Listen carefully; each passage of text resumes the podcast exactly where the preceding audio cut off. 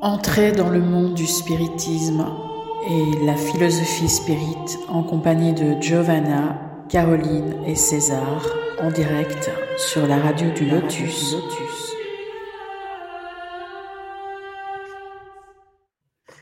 Bonsoir à tous, bienvenue sur la radio du Lotus. J'espère que vous avez passé une belle journée. Alors, pour animer cette émission, je suis en compagnie de Michael. Bonsoir à tous, coucou Caro, coucou à tout le monde. Voilà, merci d'être Comment vas-tu? Bah, Ça va très bien, merci. Ça va? Toujours. Et je suis également avec notre Daniel d'Alsace. Voilà, bonsoir tout le monde, bonsoir, à, à, nos amis canadiens, effectivement. Voilà. Alors, l'émission de ce soir s'intitule Où es-tu? Donc, nous allons parler de la notion de corps et d'esprit, d'où viennent exactement nos pensées, notre imagination, nos décisions, nos sentiments. Est-ce que l'esprit ne serait donc pas dans notre cerveau, mais plutôt une présence? Nous allons parler de tout ça avec euh, Giovanna et César du Centre Spirit Chico Xavier au Québec. Bonsoir à vous deux. Bonsoir, bonsoir à tous et à toutes. Merci beaucoup Bonsoir Caro, bonsoir, Michael, Daniel, à tous et à bonsoir. toutes. Bonsoir, bonsoir les amis. On vous retrouve après une interruption de trois semaines, mais on est toujours là. Nous sommes très contents d'être de retour. Mmh, bah nous aussi. Nous aussi, en tout cas, oui. Alors, euh, bah, je rappelle aux auditeurs que s'ils ont des questions, qu'ils n'hésitent pas à les poser sur euh, l'email via l'email contact lotus.fr ou même sur le groupe WhatsApp de l'émission euh, du, Lotus aussi, ils peuvent passer par là. Euh, Giovanna, tu peux nous, rappeler un petit peu où les auditeurs peuvent vous retrouver?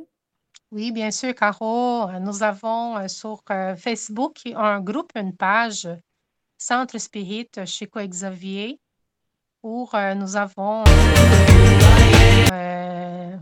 on, on, met à chaque jour euh, des petits messages, euh, des, des, extraits des livres spirites. Donc, euh, on vous invite à faire un tour pour connaître ces, ces ressources-là. Nous avons aussi une chaîne YouTube où nous avons sur cette chaîne plusieurs vidéos, plusieurs audios où on parle sur les spiritismes. Donc, on invite les gens à faire un tour, à venir connaître notre travail.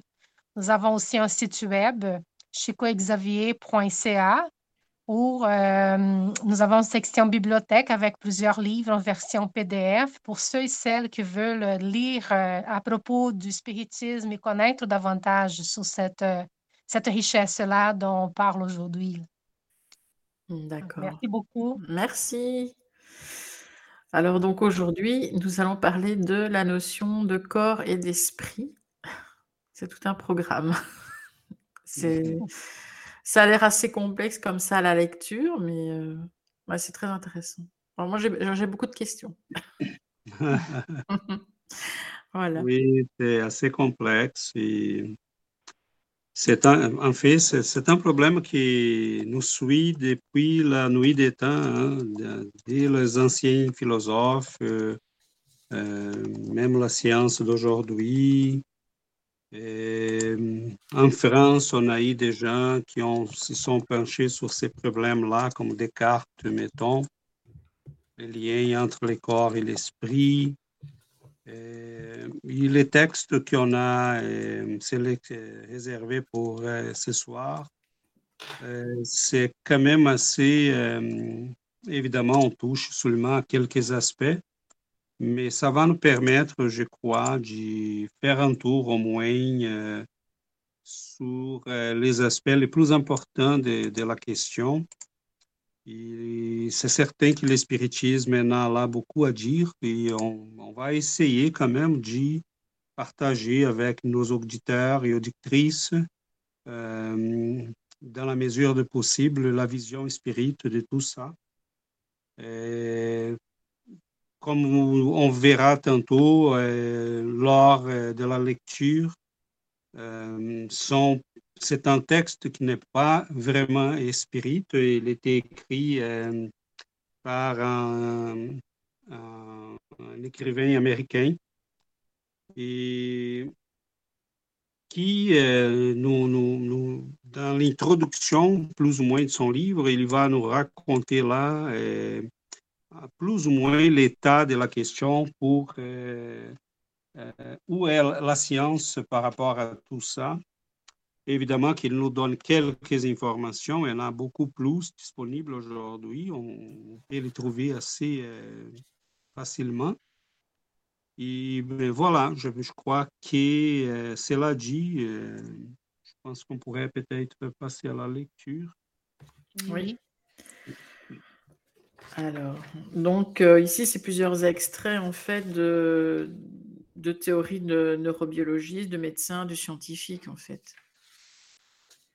Exactement. Nous avons plusieurs, oui, plusieurs scientifiques qui ont, ont, fait des publications, donc on, il est recensé là de plusieurs documents qui ont été publiés et euh, chacun de ces scientifiques se sont penchés sur la question de la conscience, de la mémoire.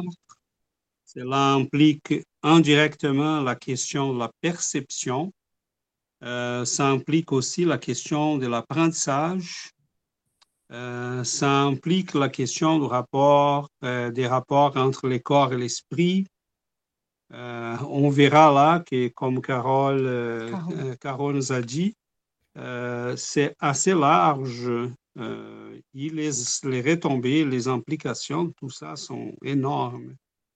Donc voilà, je, pense qu'on peut, on peut doucement s'y plonger dans l'univers là des mm-hmm. scientifiques et voir qu'est-ce qu'ils nous apportent.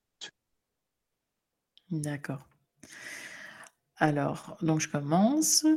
Alors, chaque jour, environ 50 milliards de cellules dans le corps sont remplacées, ce qui se traduit par un nouveau corps chaque année. Le corps n'est que temporaire, il ne peut pas être qui vous êtes. Chaque seconde, 500 000 cellules de votre corps meurent et sont remplacées. Donc, notre conversation devra être brève. Beaucoup d'entre vous seront morts avant que nous ayons fini de parler. À qui, euh, à qui je parle quand je te parle? Pas avec votre cerveau, c'est certain. Ce n'est rien d'autre qu'une collection de graisses et de protéines composées de 85% d'eau comprimée à l'intérieur de la chambre sombre de votre crâne. Entre 50 et 100 000 cellules cérébrales meurent chaque jour. Vous n'êtes pas votre corps, votre corps change constamment. Alors, un résumé euh, de la recherche sur le corps et l'esprit. Néanmoins, toutes ces expériences et descriptions des processus d'activation cérébrale n'expliquent pas comment l'activité neuronale peut être la cause de la conscience. De même, toutes les tentatives faites pour spécifier les mécanismes neurologiques de la conscience en termes de traitement de l'information neurobiologique et même les théories sociales de la conscience ont échoué à prouver cette relation causale. Euh, Sir John Maddox a présenté le résumé suivant de nos connaissances sur la conscience. Personne ne comprend comment les décisions sont prises ou comment l'imagination se déchaîne. En quoi consiste la conscience ou comment la définir sont d'autres questions tout aussi énigmatiques. Malgré le formidable succès des neurosciences au siècle dernier, nous semblons être aussi loin de comprendre les processus cognitifs qu'il y a 100 ans. Stuart Ameroff, docteur en médecine et chercheur renommé en neurosciences, a écrit La plupart des explications représentent le cerveau comme un ordinateur. Cependant, lorsqu'ils s'en approchent, ils ne peuvent pas expliquer pourquoi nous avons des sentiments et une conscience, une vie intérieure. Nous ne savons donc pas comment le cerveau produit la conscience. Le docteur David Presti a déclaré que peu de progrès ont été réalisés dans la compréhension scientifique des phénomènes mentaux. La conscience, l'expérience subjective d'un moi intérieur, peut être un phénomène qui sera toujours hors de portée des neurosciences. D'autres chercheurs rapportent que les efforts pour localiser les souvenirs dans le cerveau ont été infructueux. Karl Lashley a écrit La mémoire devrait être impossible, pourtant elle existe. Brian Boycott déclare La localisation de la mémoire dans le cerveau semble être partout et nulle part. De nombreux scientifiques suggèrent que votre esprit n'est pas dans votre cerveau. Dr Sam Parnia, médecin à l'hôpital général de Southampton en Angleterre, déclare Le cerveau, en effet, n'est pas capable de produire le phénomène subjectif de la pensée. Simon Berkovitch a écrit Le cerveau est un simple émetteur et récepteur d'informations, mais pas le lieu principal de stockage et de traitement des informations, c'est-à-dire les souvenirs. Le docteur Stanislas Grof, psychanalyste freudien et professeur adjoint de psychiatrie à la Johns Hopkins University School of Medicine, a résumé la conclusion à laquelle il est parvenu après une vie d'étude de l'esprit et du cerveau. Ma première idée était que la conscience devait être connectée au cerveau. Aujourd'hui, j'arrive à la conclusion qu'elle ne vient pas du cerveau. En ce sens, ma conclusion soutient ce que croyait Aldous Huxley. Il est arrivé à la conclusion que peut-être le cerveau agit comme une soupape de réduction qui nous protège en fait de l'absorption excessive d'informations cosmiques. On peut localiser la source de la conscience. Je suis à peu près sûr que ce n'est pas dans le cerveau pas à l'intérieur du crâne. D'après mes expériences, ce serait en fait au-delà du temps et de l'espace et donc non localisable. En réalité, vous venez à la source de la conscience lorsque vous dissolvez toutes les catégories qui impliquent la séparation, l'individualité, le temps et l'espace, etc. Vous le ressentez simplement comme une présence. Sir John Eccles, prix Nobel de médecine, a conclu L'esprit est une entité distincte du cerveau et les processus mentaux ne peuvent être réduits à des processus neurochimiques du cerveau. Mais au contraire, ce sont ces derniers qui sont dirigés par des processus mentaux. Et il serait possible de concevoir l'existence de l'esprit sans le cerveau. Sir Cyril Burt a écrit le cerveau n'est pas un organe qui génère la conscience, mais c'est un instrument conçu pour transmettre et limiter les processus de conscience et d'attention consciente afin de les restreindre aux aspects de l'environnement matériel qui sont cruciaux pour le succès mondain de l'individu à tel ou tel moment. Wilder Penfield a résumé ses conclusions comme suit. Aucune des actions que nous attribuons à l'esprit n'a été initiée par une stimulation, par des électrodes ou par une décharge épileptique. S'il existait un mécanisme dans le cerveau capable de faire ce que fait l'esprit, on s'attendrait à ce qu'un tel mécanisme trahisse sa présence de manière convaincante grâce à une meilleure preuve à obtenir par activation épileptique ou par des électrodes. L'esprit, écrit-il, exerce son impact sur le cerveau, mais il n'est pas dans le cerveau. Pim van Lommel, cardiologue, déclare que il est impossible pour le cerveau de stocker tout ce que l'on pense et vit au cours de sa vie. Pour ce faire, une vitesse de traitement de, 1004, euh, 1024 bits par seconde serait nécessaire. La simple activité de regarder la télévision pendant une heure serait trop pour notre cerveau. Car pour que les souvenirs restent plus de 50 ou 60 ans, les cellules cérébrales devraient rester les mêmes à partir du moment où les souvenirs ont été ainsi créés. Mais cela ne se produit pas, car les cellules cérébrales sont remplacées régulièrement. Certaines sources estiment que 50 000 à 100 000 cellules cérébrales meurent chaque jour. Et pourtant, malgré le changement incessant de détails dans cette vaste population d'éléments, nos modèles de comportement de base, de nos souvenirs, notre sens de l'existence intégrale en tant qu'individu conservent leur continuité unitaire de modèle. Les données montrant que la visualisation à distance est un phénomène courant sont accablantes. La signification de ceci est que l'esprit n'est pas dans le cerveau, elle n'est pas emprisonnée dans la boîte osseuse du crâne. Dr Larry Dossé, ancien chef de cabinet à l'hôpital médical de la ville de Dallas, décrit ce cas dans lequel une femme aveugle de naissance a pu voir clairement lors d'une expérience de mort imminente. Pendant l'opération, le cœur de Sarah a cessé de battre. Lorsqu'elle s'est réveillée, elle avait un souvenir clair et détaillé de la conversation frénétique des chirurgiens et des infirmières lors de son arrêt cardiaque. L'agencement de la salle d'opération, les gribouillis sur le tableau d'horaire de la chirurgie dans le hall à l'extérieur, la couleur des draps recouvrant la table d'opération, la coupe de cheveux de l'infirmière en chef du bloc opératoire, les noms des chirurgiens qui reposaient dans la salle des médecins au fond du couloir, et même le fait banal que l'anesthésiste ce jour-là avait mis deux chaussettes différentes. Bien qu'elle ait été complètement anesthésiée et inconsciente pendant la chirurgie et l'arrêt cardiaque, elle était consciente de tout cela. Mais ce qui a rendu la vision de Sarah encore plus incroyable, c'est le fait qu'elle était aveugle de naissance. Voilà, voilà. Ah, merci Caro. Wow. Merci, beaucoup. hein. Caro. Super Bravo. Ah ouais, franchement, c'est bien. Bravo. C'est super parce que tu lis très bien et ça fait très, ça fait très bien à, à- à t'écouter. Oh, ben, Merci. merci beaucoup. Euh, Oh, ouais, ouais. Il y a une richesse là-dedans. Il faut, euh, on va essayer d'explorer un peu. euh, c'est ça. Euh, C'est, c'est, énorme comme, euh, comme proposition. On est bien conscient, mais c'est quand même assez, euh, euh, disons, attirant tout ça parce que c'est pas vraiment. Ça sont des auteurs, des scientifiques, des prix Nobel, des neurologues, des cardiologues, des gens qui ont une formation matérialiste, qui ont été formés dans des universités qui sont à la base, et, je pense que c'est le paradigme des formations des médecins et des scientifiques dans notre temps. Euh, c'est la formation matérialiste, cartésienne. Donc, euh, on ne peut pas dire qu'ils sont, euh, qu'ils ont reçu une formation pour nous raconter ces histoires-là. En fait, il y en a même, comment, Michael? Oui, oui, je dis, tu as raison. C'est pas des gens, admettons, ils sont pas peut-être pas spirites, voilà, pour aller jusque-là.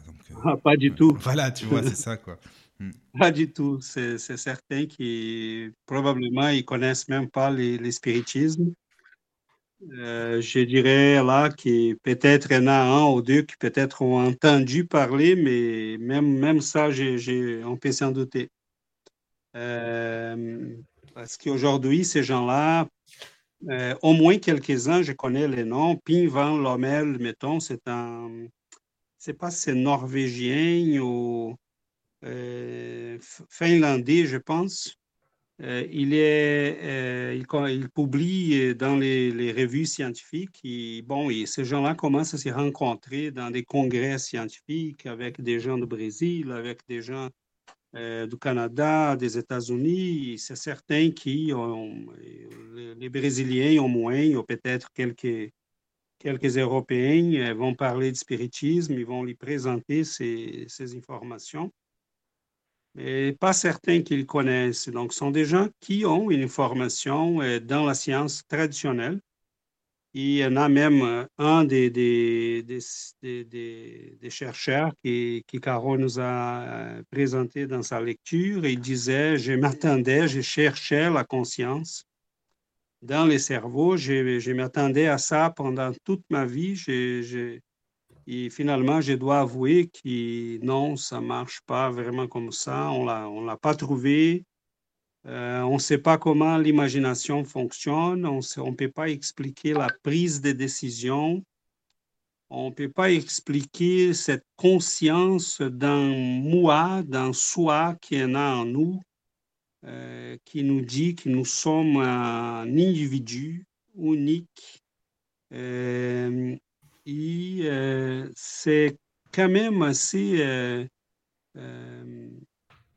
c'est assez euh, vaste comme, comme question de recherche, tout ça, parce que cela vient en fait des, des anciens philosophes grecs, mettons, euh, qui s'y penchaient déjà sur la question, euh, qui remarquaient que le monde dans lequel on habite, euh, c'est un monde qui est un monde comme qui euh, temporaire, les choses changent euh, euh, de manière continuelle, euh, euh, toujours en continu.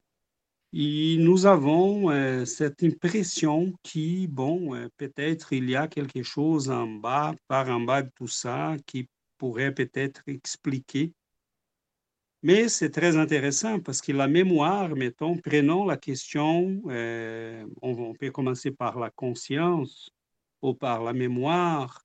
Ou par euh, tous ces événements qui concernent l'esprit, euh, les raisonnements, la capacité de raisonner, la capacité de résoudre des problèmes, la prise de décisions, la créativité, euh, la capacité à retenir les informations et des fois des informations qui sont euh, ça, c'est quelque chose d'étonnant aussi qui n'a pas été cité dans les textes, mais qui nous amène, c'est toujours comme ça, hein, un texte nous amène à d'autres. Je me rappelle euh, en écoutant la lecture, euh, mettons, les gens qui ont mis sous hypnose, ils vont se rappeler des fois des événements complètement non significatifs euh, au point qu'on peut demander à une personne euh, qu'est-ce que tu mangé le 6 octobre euh, de 1986. Il, va nous raconter exactement qu'est-ce qu'il a mangé, qui était dans la pièce, quelle, était la couleur des draps ou des, vêtements que tu utilisais à ce moment-là. Il va nous dire. Donc, quelque part en nous, y a un système d'enregistrement qui n'est pas dans le cerveau. Et l'intéressant, c'est que. Euh, pardon. Euh, seulement pour conclure, l'intéressant, c'est qu'il dit dans la. la c'est Pinfeld qui va dire euh, qu'il s'apprendrait une énormité de cerveaux euh, pour enregistrer tout ça. Donc, c'est évident qu'on a là quelque chose qu'on ne peut pas expliquer. Oui, Caro. Alors, moi, j'ai une question. Par exemple, euh, quand tu, des personnes, un groupe de personnes vivent, euh, par exemple, un accident ou euh, une situation un peu, voilà, hors norme, on va dire, dans leur quotidien, quand on demande à ces personnes-là de, d'expliquer ou de relater les faits, ils ont vécu la même chose et pourtant, ils vont, ils vont l'expliquer tous d'une manière différente. C'est dû à quoi ça, en fait, alors qu'ils ont vécu tous, enfin, ils ont tous vécu la même situation. Ils ont tous vu la même chose. Des deux ou trois personnes qui étaient dans un autobus, mettons, qui ont subi. Euh, oui, ou, vu de ou vu de l'extérieur, par exemple. Euh, un groupe de personnes qui assistent à un accident. Donc, ils ne sont pas dedans. Oui, mais c'est tout à fait euh, normal que ce soit comme ça, parce qu'on a chacun, chacun de nous est une conscience isolée en soi, euh, connecté aux autres, mais euh, chacun de nous a sa propre manière de voir, son point de vue, sa perception. Euh, ben, il y a l'aspect surtout cognitif, personnel, et avec son traitement, tu vois, qui est différent d'une personne à l'autre, effectivement. Exactement. Donc, tout ça est impliqué. Et en plus, tout tout notre vécu euh, précédent va impliquer là qu'au moment qu'on va raconter l'histoire, on va donner une couleur qui est tout à fait personnelle, mais on a vu la même chose. On a vu là un, un, autobus qui... Euh, mon, français, ça va pas aujourd'hui. Hein? si, ça va. je, suis en train de mâcher mes mots. Euh, mais pour dire qu'au moment qu'on va raconter la même chose, on va donner une, couleur, une coloration euh, personnelle, parce que c'est là, c'est aussi un reflet de notre vécu, de nos expériences. Euh, et il y, a, là, Caro, une question philosophique aussi qui dépasse euh, largement, probablement, nos compétences, euh, mes, compétences et, même l'ampleur de notre euh, discussion, c'est les structures de la réalité. Parce que euh, des fois, on pense qu'on voit, on voit les phénomènes de manière coupée, partielle, mais les phénomènes ne peuvent pas se montrer à nous de manière totale non plus. Euh, quand, quand on regarde un bâtiment en face, je ne peux pas voir son arrière, mais lui non plus ne peut pas s'y montrer dans tous ses côtés à tout le monde. Donc, c'est une structure de la réalité qui est limitée pour nous tous. Donc, dès que je sois placé 3-4 mètres de l'autre personne et on regarde à la même, le même événement, euh, sous un angle différent. L'événement se montre à nous d'une manière différente aussi. Comment, Daniel? Oui, je disais, verra d'un angle différent. Donc, euh, Voilà, voilà. Et ça, c'est une limitation aussi, pas seulement de notre système cognitif, mais de la réalité. Hmm. La réalité, je, je regarde une table, mais je ne peux pas voir euh, l'autre côté. Ou je vois une personne, je, je la vois euh, en face, je ne peux pas voir son arrière. Ou moi, je suis en face de quelqu'un, mais je ne sais pas qu'est-ce qui se passe euh, dans mon, euh, la partie en arrière. Donc, euh, s'il y en a quelqu'un, si quelqu'un arrive, si la porte est ouverte, parce que c'est la structure de la réalité qui pour nous est comme ça. Ce n'est pas vraiment, une, disons, une limitation, mais c'est comme ça. Donc, Mais même, euh, l'esprit, enfin, oui, l'esprit humain est, est quand même capable de. Je veux dire, par exemple, si on vit euh, une expérience un peu traumatisante, on va dire, euh, et que on raconte les faits sur le moment où ça arrive, et puis on, on nous demande de raconter les faits une semaine après, puis un mois après, puis un an après, la situation va changer. ah oui. L'histoire va Oui. changer et je crois qu'on essaie de se protéger aussi parce que peut-être qu'on va essayer d'arrondir les angles aussi au fur et à mesure du temps. oui, ça ça, peut arriver. Ça peut arriver, tout à fait. Mm. C'est, c'est, on comme a si des, des- le, cerveau, enfin le cerveau, l'esprit, enfin, euh, essaie de, de retirer ce qui était négatif en fait au fur et à mesure du temps pour se protéger. Oui, il y, il y a ce genre d'événements et des, des constatations chez les psychologues. Et si l'événement est trop traumatique, c'est certain qu'on va essayer par euh, autoprotection d'y des fois bloquer ces mémoires-là. Et même des fois, elles sont tellement traumatiques qu'on va les bloquer complètement. Ouais. Et Mhm. cela va devenir une source de neu- neuroses, euh, des, des, des problèmes euh, que euh, les psychologues sont assez habiles pour euh, euh, constater et traiter. Des fois, euh, la personne euh, va présenter pendant toute sa vie un type de problématique, un- même des fois physique. Euh, et euh, on commence à euh, laisser là que cette personne parle, parle, et à un moment donné, elle va laisser sortir. euh, c'est ce qu'ils font les, les gens dans la, le système freudien. Euh, et ce qui fait aussi les gens qui travaillaient avec l'hypnose, euh, on était capable de récupérer certaines mémoires. Et cela, ça peut aller même dans d'autres vies. hein.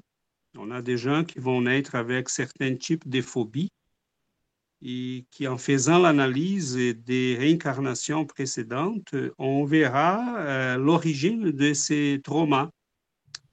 Donc, euh, je me rappelle de plusieurs cas là qui ont été euh, racontés par des scientifiques qui travaillaient dans le domaine de l'hypnose. Il y en a quelques-uns qui sont très, très intéressants. Euh, des gens qui avaient vraiment la panique qu'on était dans les auteurs et qu'à un moment donné, bon, on, va chercher dans leur mé- mémoire profonde et on va trouver là des, des, des shoots euh, qu'ils ont subis, euh, euh, d'autres qui avaient vraiment de la panique qu'on sentait en type de parfum. Et bon, on a retrouvé l'origine du problème. Il était associé, ces parfums-là étaient associés à un événement très, très dramatique qu'il a vécu. Et après que la mémoire a été traitée, le problème a été traité, la personne n'avait plus cette, cette, euh, cette phobie-là. Donc, ça, euh, Caro, euh, c'est assez intéressant comme question, assez, assez intéressant comme question parce que tu vois, on parle là de la mémoire, mais de quelle mémoire parle-t-on? Euh, ah oui. Est-ce que les scientifiques sont en train d'arriver? Hein? Ce n'est pas de la mémoire qui est la mémoire accumulée dans cette vie par ces, ces corps, par ces cerveaux-là que nous utilisons présentement. Donc, euh, c'est certain qu'en face de tout ça, la science commence à se rendre compte que euh, on ne peut pas expliquer. Même la simple mémoire que nous utilisons à tous les jours, elle est complètement débordée par une quantité d'informations euh, épouvantables. Mais on tu sais, pas César, compte. hein. euh, excuse-moi César. Enfin après, Oui, euh, oui. tu me dis si c'est un peu trop tôt, hein, sinon je réagirai après au sujet. Tu sais, par rapport à ce qui était dit dans le texte pour la personne aveugle de, na- de naissance, tu sais, euh, Mhm. qui euh, par le cerveau euh, savait qu'elle avait vu. Alors bon, moi non. Par contre, tu vois, en fait, si je fais des rêves, je ne sais pas si j'ai vu. Tu vois, je j'imagine que oui, je vois parce que le, le corps fluidique, l'esprit, il voit lui. Mais étant donné que moi, je suis aveugle de naissance, le cerveau, je pense qu'il ne peut pas retransmettre la sensation. Tu vois ce que je veux dire? C'est comme si euh, tu entendais euh, de la musique d'une autre planète et tu veux la jouer la même sur la planète Terre alors que t'as pas l'instrument pour parce que c'est pas les mêmes instruments. Tu vois ce que je veux dire? Oui, oui, oui, Michael, c'est très, très, non, je crois que c'est très pertinent qu'on qu'on peut traiter là les textes de, euh, dans, de- dans les sens qu'on veut. Et D'ailleurs, je me, je me demande, après l'opération, est-ce qu'elle avait- est-ce qu'elle est restée non-voyante ou, ou pas, d'ailleurs? On, on peut se poser la question.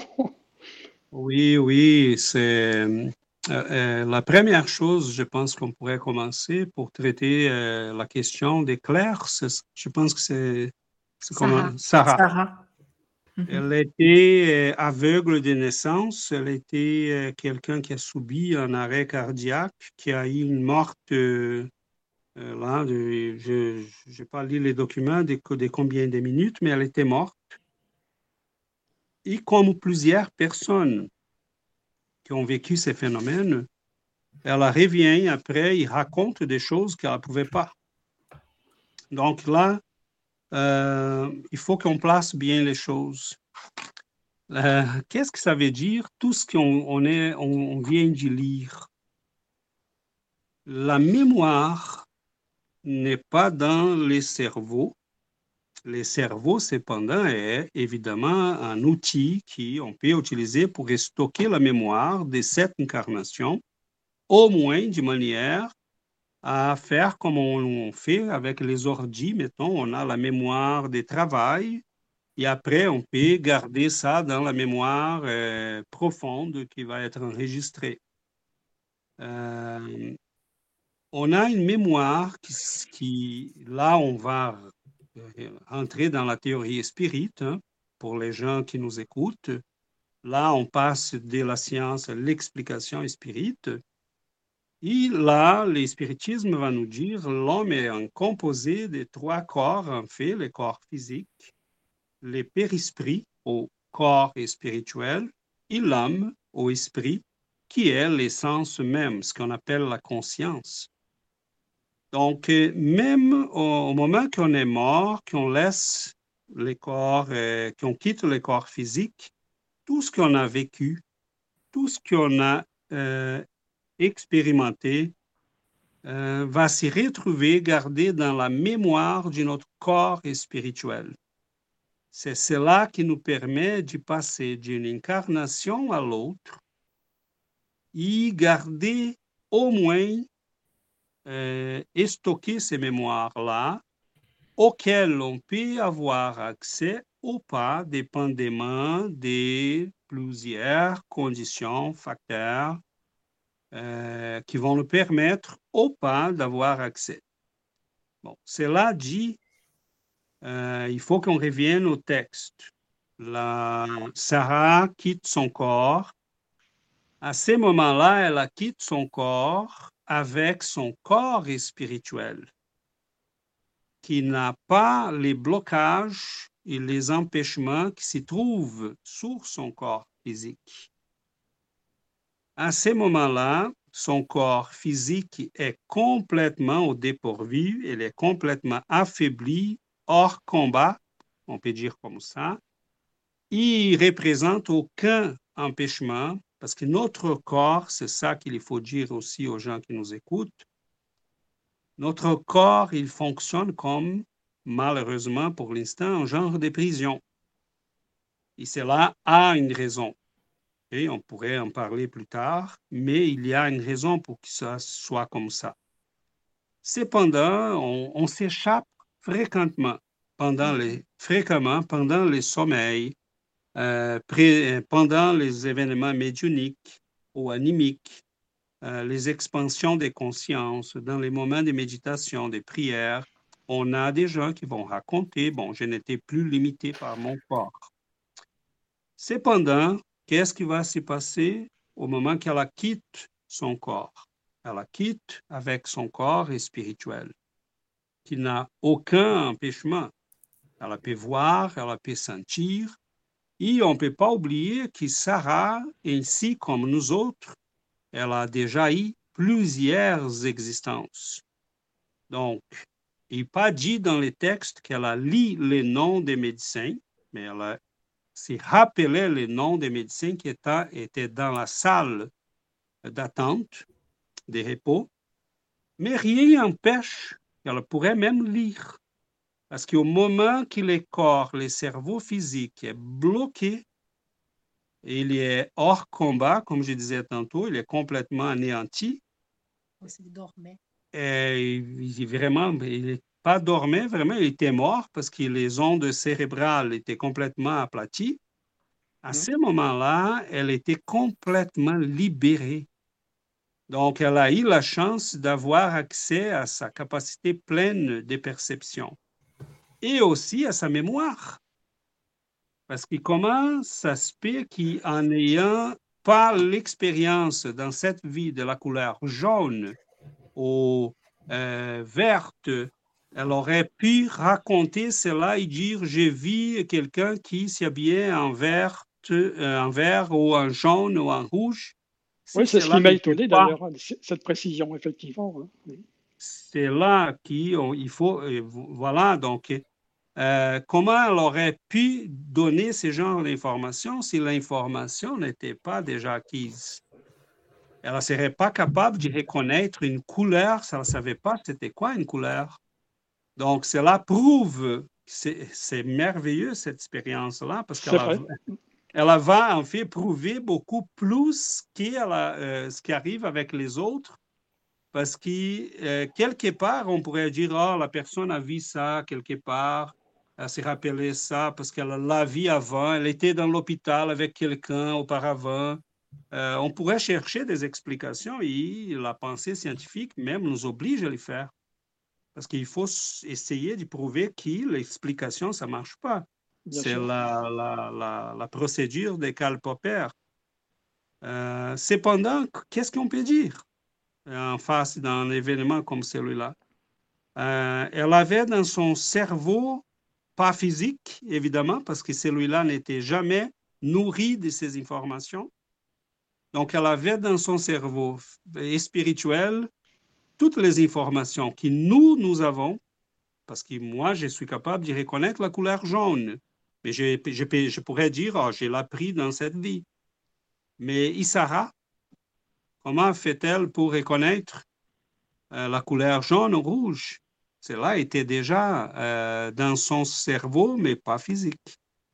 Donc, au moment qu'elle a été libérée de son corps, elle a réacquis ou elle s'était réappropriée sa liberté, sa mémoire, sa capacité euh, pleine d'accéder euh, aux informations. Est-ce que cela arrive à tout le monde? Pas nécessairement. Et pas dans. Et, la, variation, ça peut varier énormément d'une personne à l'autre. Cependant, ce qui arrive, et là, c'est la chose plus intéressante encore, c'est que plusieurs personnes aveugles ont raconté les mêmes choses. Donc, euh, et on ne peut pas expliquer cela euh, si on croit que la mémoire s'y trouve dans le cerveau, que la conscience s'y trouve dans le cerveau et que toutes les informations que nous sommes capables d'exprimer passent nécessairement par le cerveau. Donc, c'est clair que le cerveau n'est qu'un outil et les cas à Sarah nous, nous, nous précisent ça d'une manière assez, euh, assez parlante. Mais il y a encore un autre problème, ce plus, euh, comment dirais-je, euh, étonnant, c'est qu'elle, elle, quand elle revient, qu'elle se réincarne, en quelque sorte, hein, quand elle, termine son, comment dirais-je, son arrêt cardiaque, tout reprend vie.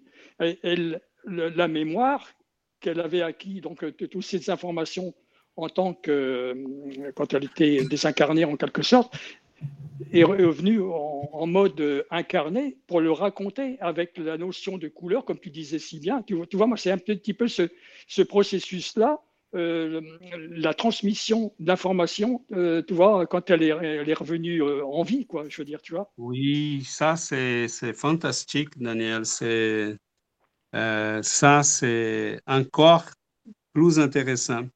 Ouais. Qui, si on commence à y penser, Qu'est-ce qui se passe avec nous dans ces trinômes-là? Corps, périsprit, voilà. esprit. Qu'est-ce qui se passe concrètement à chaque journée? On est bloqué dans un corps physique. C'est voulu comme ça par les processus d'évolution. Notre mémoire est bloquée au moment de la réincarnation, mais on est déjà au courant qu'on ne peut pas la bloquer complètement.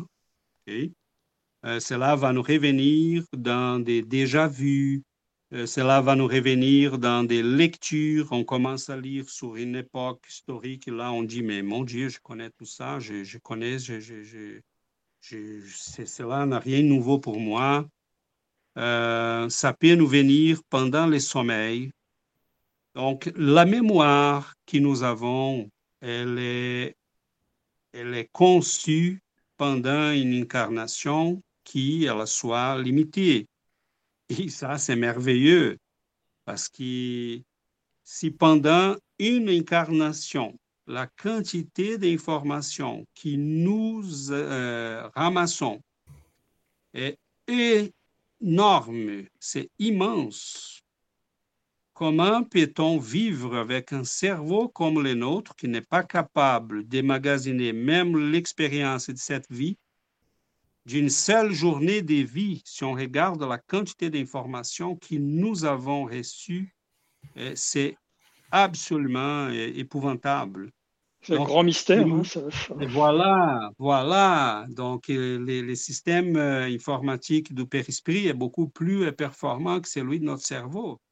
Moi, ça fait comme si. Imaginons, seulement pour finir, euh, imaginons, oui, imaginons qu'on avait la permission de débloquer ces, ces mémoires-là des dix incarnations. Mais on, on, deviendrait complètement fou, Daniel. Ben Donc, c'est là, j'ai fait tous ces préambules pour expliquer quoi? Au moment qu'on s'endort euh, mettons, euh, je discutais ça avec des amis ou dans nos réunions d'études et tout ça. Il y en a quelques-uns qui se rappellent assez bien ces rêves et qui font des rêves lucides. Il y en a quelques-uns qui en font de temps en temps. Il y en a, a d'autres qui très rarement. Mais qu'est-ce qui se passe pour les gens qui s'y rappellent? Bon, le père-esprit est un corps qui vibre et la médiumnité est en quelque sorte physique, parce que c'est le périsprit qui va imprégner et former le corps physique. Donc, quelque part dans notre cerveau, la partie responsable de la mémoire, même de la mémoire récente, on a là des gens qui ont entre le périsprit et le cerveau une vibration plus ou moins euh, dans la même fréquence, si on peut dire comme ça, on a un petit peu de résonance. Pour que le cerveau physique enregistre, il faut qu'il soit imprégné par une sensation, par une image, par une odeur, par une expérience physique.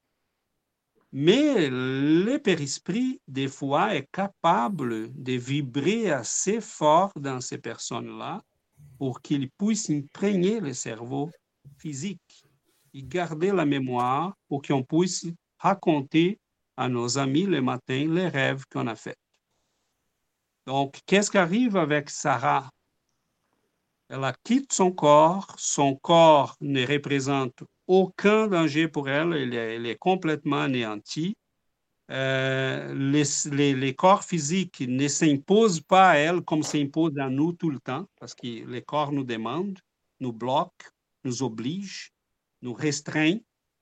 Et à ce moment-là, elle a, vécu une expérience époustouflante pour elle. Et elle était capable, heureusement, de vibrer assez fort son périsprit, son cerveau périspirituel, de manière à imprégner aussi son cerveau physique. Il y a des gens qui vont pas réussir à faire ça et on va demander qu'est-ce qui t'a vu pendant ta mort et ils vont dire rien. Parce qu'on sait qu'il y en a 20% des gens qui vont, qui ont subi une mort, ce qu'on appelle une quasi-mort, euh, aux morts imminentes, ou qui ont été morts et ont été ressuscités. Euh, il y en a 20% qui vont se rappeler de l'expérience de l'au-delà. Donc, le cas à Sarah, c'est comme plusieurs autres. Mais comment Sarah était capable d'enregistrer cette expérience si son cerveau de cette existence n'a jamais a été nourri par l'expérience sensorielle de la couleur euh, et de tout ce qu'elle a pu enregistrer. Mais c'est parce que dans son périsprit, elle n'avait pas ces blocages. Et le cerveau physique n'est pas lui qui conditionne notre expérience, parce qu'on vient d'y lire que la conscience n'est pas dépendante du cerveau. Le cerveau obéit, il ne va pas donner des ordres. Donc, au moment que Sarah a été capable d'imprégner son cerveau avec cette expérience, il l'enregistre, c'est tout, il ne questionne pas. Elle a eu assez de forces, disons comme ça, des fréquences pour imprégner son cerveau physique avec cette expérience qu'elle a vécue, qui est tout à fait réelle, légitime, authentique, que n'importe quelle expérience sensorielle qu'on va vivre euh, qu'on va vivre dans notre vie courante. Donc, euh, Et, oh, pardon. Pardon. Voilà. Vas-y, vas-y. le fait de se souvenir, euh, parce que tu dis qu'il y a 20% des gens, mais le fait de se souvenir de, de ah pardon, le fait de se souvenir de, bah, de son expérience, en tout cas pendant sa mort imminente, ça n'a rien à voir avec le temps passé, enfin, Mort? oui, voilà. Est-ce que plus on reste longtemps «mort» entre guillemets, est-ce qu'on a plus de chances de se souvenir? C'est ça aussi? Peut-être des que pour certains, c'est peut-être trop rapide? Ce lien n'a pas été trouvé, en fait, Caro. Ah euh, il y a des gens qui vont passer deux, trois minutes, ils vont se rappeler. Il y en a des gens qui vont passer 15 euh, minutes, 10 minutes, ils se rappellent de rien. Euh, c'est très varié, c'est très personnel. Et à ma connaissance, elle n'a pas encore un rapport établi sur le temps, la durée de, de l'expérience et la capacité d'y s'y rappeler. C'est mmh vraiment cas par cas. C'est très, c'est assez. Oui, oui, c'est euh, très individuel, quoi. Oui, c'est ça. Donc, euh, Parce que avec les, tu sais, les, les deux thèses de doctorat là, concernant les NDE, c'est pareil, c'était pas signifiant hein, ce, ce, ce, ce, problème, tu vois. Donc. Euh, Signifiant dans quel sens? Ben, Disons que c'est voilà, comme tu dis, c'est comme tu disais, on peut pas établir une relation, tu vois. Ah oui, c'est cas par cas, tu vois. Euh. merci, merci, Oui, tout à fait, c'est ça. Dans, à, ma connaissance, on n'a pas établi encore un lien, euh, mais c'est c'est très intéressant parce que euh, je vois là que vous vous interrogez sur cela montre comment on a de la difficulté pour euh, dépasser un paradigme. Euh, c'est comme si vous étiez là, vous me pardonnez de, parler euh, ainsi, parce que ce n'est pas pour vous, c'est pour tout le monde qui nous écoute, qui vont peut-être nous écouter un jour. On a cette difficulté de penser que nous dépendons de notre cerveau. Ah, si mon cerveau n'a jamais enregistré cette expérience, ou cette couleur, ou ces vécus-là, je ne peux pas accéder à... Non, c'est le contraire. Il y a des gens qui ont perdu des morceaux euh, entiers du cerveau, là, et presque trois quarts, et qui continuaient de fonctionner parfaitement. Et la science est incapable d'expliquer ça. Mmh, il, y a, il y a d'autres, Daniel, tu, tu, as soulevé la question de la mémoire.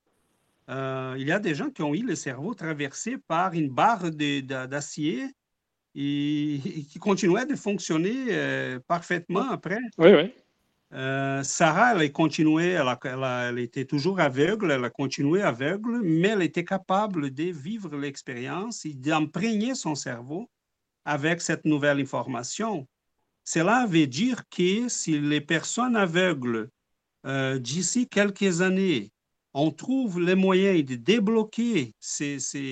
de faire une photocopie de la partie, euh, comment dirais-je, comment dirais-je, euh, spirituelle pour en faire une copie dans la partie, tu vois, incarnée. On transférer la capacité. On sait que la personne, et là on passe à un autre sujet, qui est pourquoi je suis né aveugle, pourquoi j'ai un problème des paralysies X, Y. Là, on va rentrer dans tous les questionnements sur les les karmas, la réincarnation. Ça, c'est un autre sujet. Tout à fait. Donc, euh, mais est-ce qu'un jour, on aura la capacité de débloquer et de résoudre ce genre de... ou de permettre à ces personnes d'accéder à un type d'expérience qui vont les enrichir euh, de lui permettre de vivre, oui, c'est possible.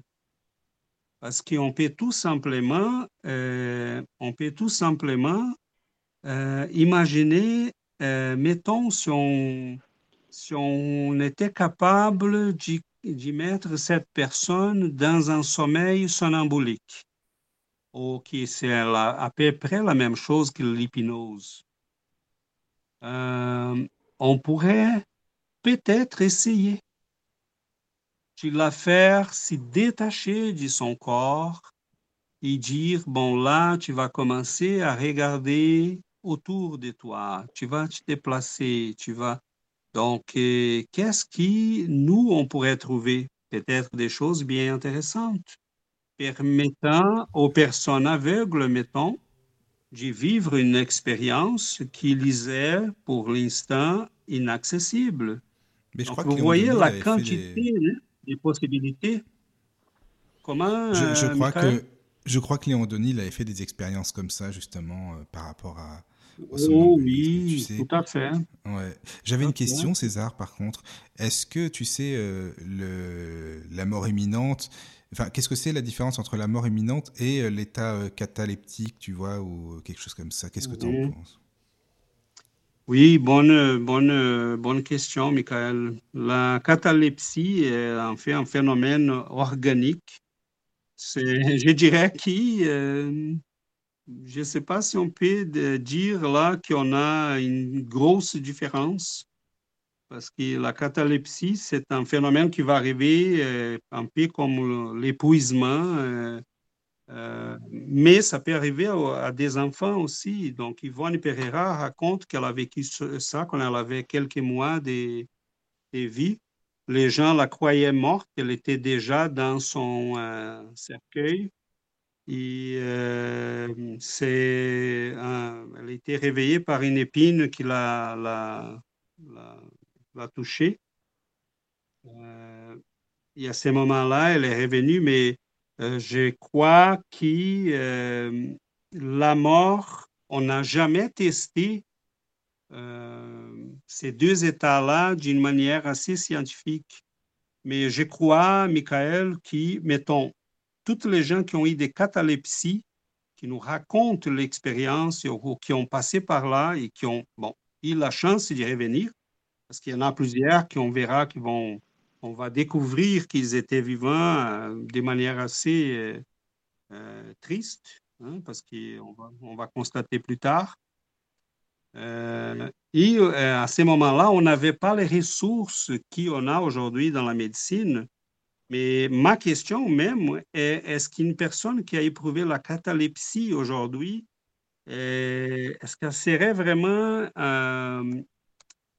mettons, les ondes cérébrales? Est-ce qu'il serait à zéro? C'est ça, ça serait intéressant. Tu as raison, ça serait intéressant. pas la réponse. Ben non, c'est ça. Oui, c'est vrai.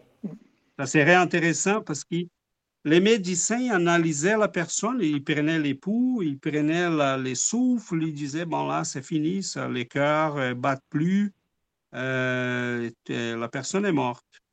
Mais ils analysaient là avec des outils qu'aujourd'hui, euh, on a des outils beaucoup plus performants, des machines beaucoup plus euh, performantes. Donc, euh, aujourd'hui, je me pose la question, est-ce qu'une personne cataleptique serait considérée comme morte? Je ne sais pas. il fallait là de la recherche pour qu'on puisse répondre à ça. Voilà, c'est vrai. merci pour ta réponse. Hein.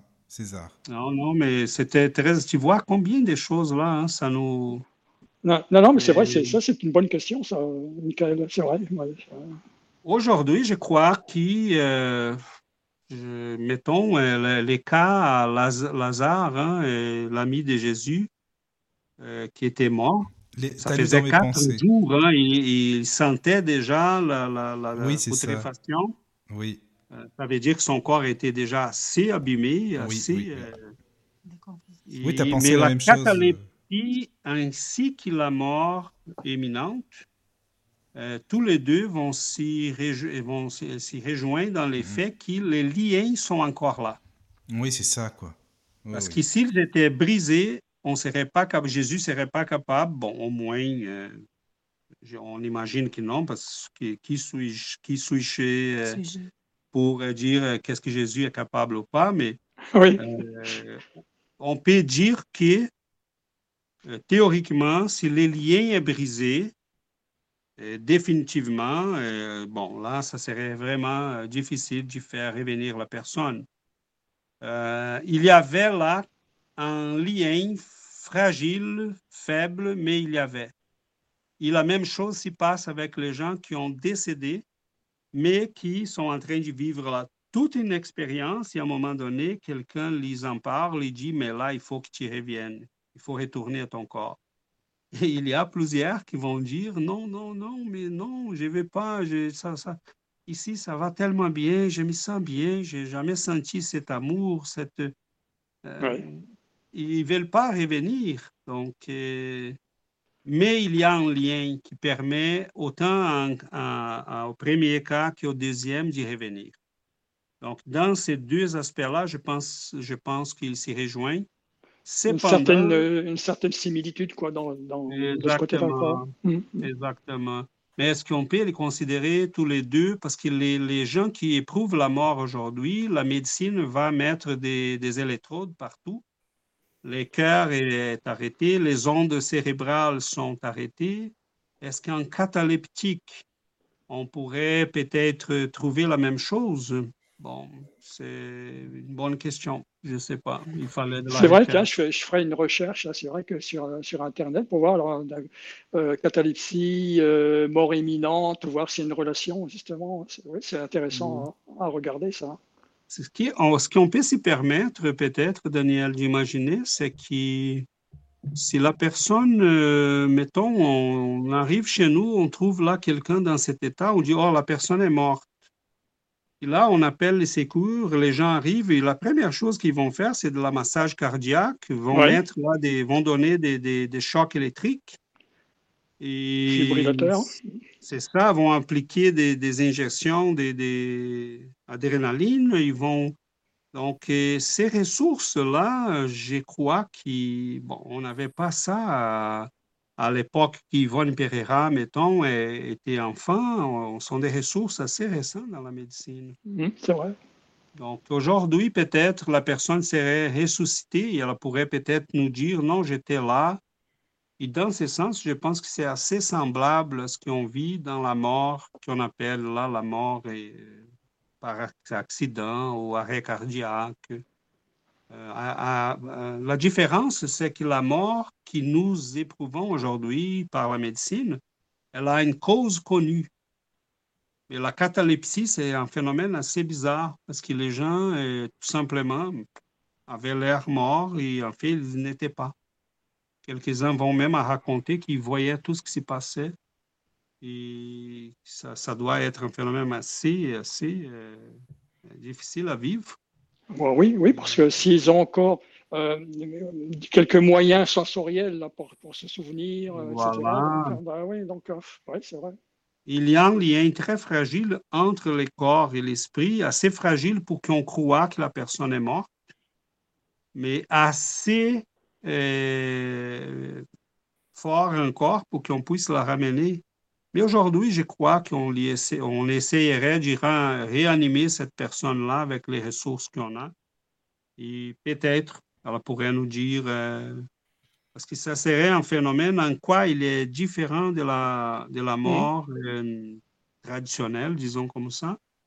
C'est qu'une personne qui a fait un arrêt cardiaque ou qui a subi un accident, bon, on s'est dit, oh, elle a fait un arrêt cardiaque. Elle a subi un accident. Euh, donc, on connaît la cause du phénomène, mais la mmh. catalepsie, c'est quelque chose qui, euh, bizarrement, euh, la personne là est comme partie, mais elle est toujours encore connectée à son corps. c'est vrai qu'il n'y a pas que l'arrêt cardiaque qui provoque ces, phénomènes de, mort imminente. je ne sais plus, il faudrait que je relise les, thèses de, doctorat. Là, il me semble qu'il donnait encore d'autres aspects. Hein. donc, provoquant ce genre de phénomène, tu vois. Euh, je ne me, souviens plus comme ça par cœur, mais c'est vrai qu'il me semble qu'il y avait autre chose aussi hein, qu'on peut. Oh, euh, ça, peut être très varié, je crois, euh, de n'importe quel phénomène. Hein, une, une chute, un accident. bien sûr, avec des drogues, bien sûr, on peut le faire d'une manière artificielle avec les drogues et compagnie, ça, bien sûr. Mais sans parler de, de, de ces aspects-là, mais faudrait que, c'est à, revoir. Il y a un film très intéressant, il faut le trouver là, il faut qu'on trouve les. C'est. Euh, il y a l'expérience interdite. Euh, comment? L'expérience interdite, c'est un film dans les années 80, 90, je pense. Ah, où avec des étudiants en médecine euh, oui, provoquent. Ça. Oh, super, je ne savais pas les noms en français. J'allais commencer à les chercher ici.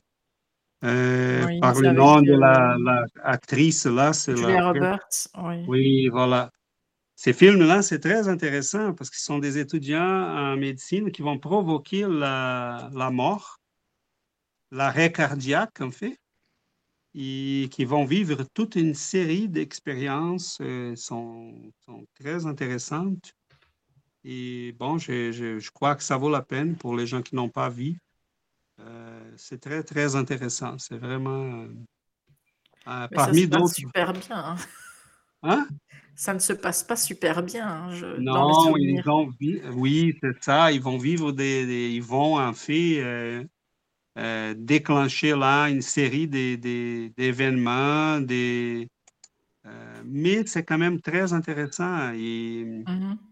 C'est pour dire aux gens qu'il est fait d'avoir une mort imminente aussi. C'est bien que tu en parles, Caro, parce que je pense qu'il faut corriger cette perception-là que les gens font de, Il y a des gens qui sont en souffrance et vont dire Ah, oh, mais en vous écoutant, là, je commence à avoir envie de mourir. Ben, d'ailleurs, dans le film, ils essaient d'aller de plus en plus loin au niveau du, du temps, en fait. Oui, là, bon, et ce qu'on verra, c'est que, première chose, les suicides, ça finit pas très bien. Pour les gens qui reviennent, ils vont raconter très souvent des, des, des, situations très angoissantes, très difficiles.